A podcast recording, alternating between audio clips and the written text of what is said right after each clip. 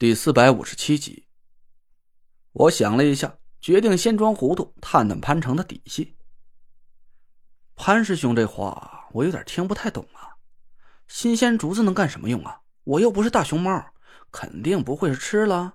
那除了做点家具，还能干嘛用啊？潘成犹豫了半天，还是凑在我的面前，压低了声音：“师弟啊，你和我说句实话，这件事儿……”是不是和江南苏家有关系？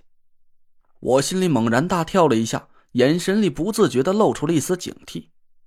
潘成果然猜到了我和苏梅之间的关系，我心里暗暗发虚，他该不会是纳若兰派来跟我打探苏梅下落的奸细吧？我干笑了几声，哼，潘师兄，这都是从哪儿听说的？我弄几根竹子，怎么就跟苏家、唐家扯上关系了？潘成顿时露出了老实人的一面，认真的看着我。我说的是江南苏家苏梅那丫头，这和唐家没关系。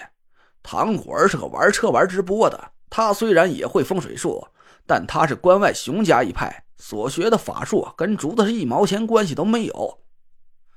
我让他给气的是哭笑不得，也不知道该怎么跟他解释，只能随口狡辩了几句。潘师兄，你想多了。我弄竹子就就嗨，这不闲着没事儿吗？想自己编几个凳子呀、竹筐啊什么的解解闷儿。师弟呀，你骗不过我的。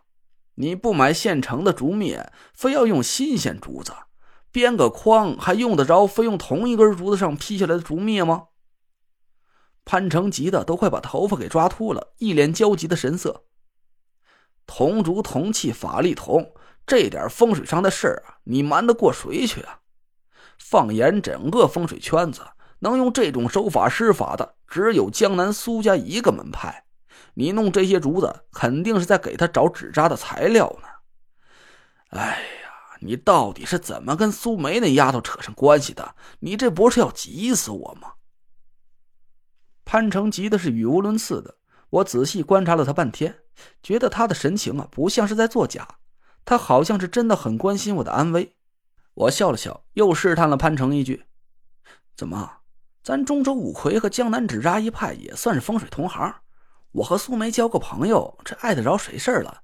难道还犯法呀？”“犯法倒不至于，但是你，哎呀，你得罪了人了，得罪了一个你根本就得罪不起的人了。”潘成一听我亲口承认了，颓然的坐回在椅子里。师弟呀，有些事儿我也瞒不过你了。前段时间中州五魁集体失踪，我想这里面的原因，你也应该猜出个大概了吧？嗯，我知道，那是纳若兰干的，是吧？我一下子就来了兴趣。最近一段时间，我几乎跑遍了整个中州五魁，但谁也不敢把当时发生的真实情况告诉我。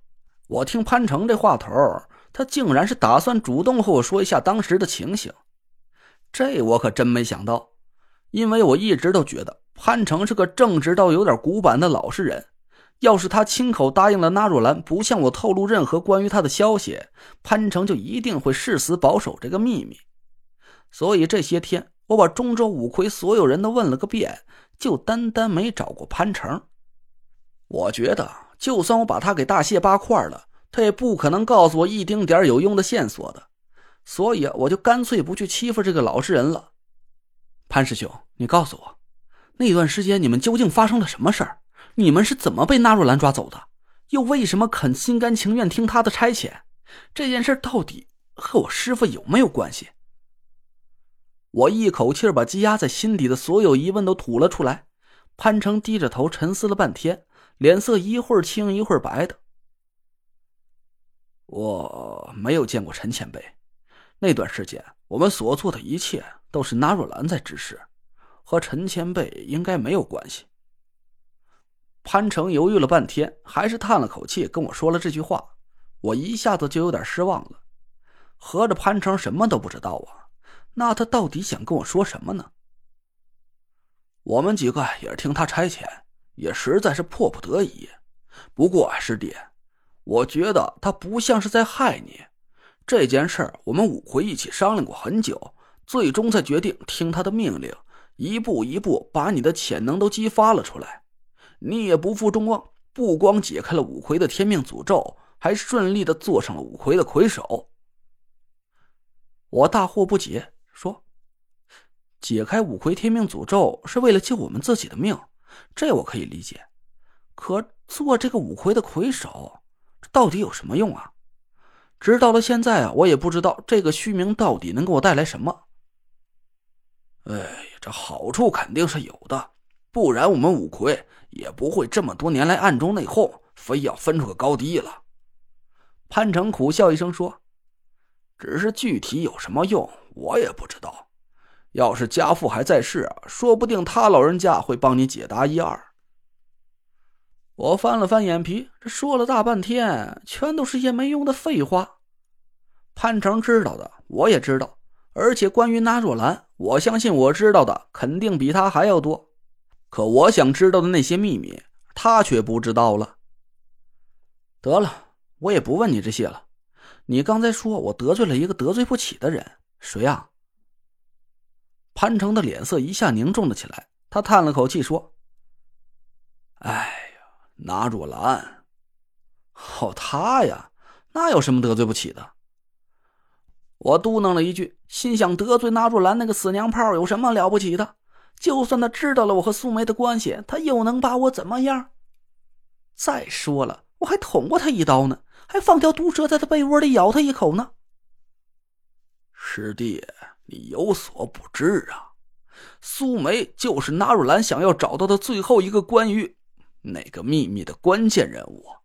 要是让他知道你和苏梅那个丫头有关系，他一定不会放过你的。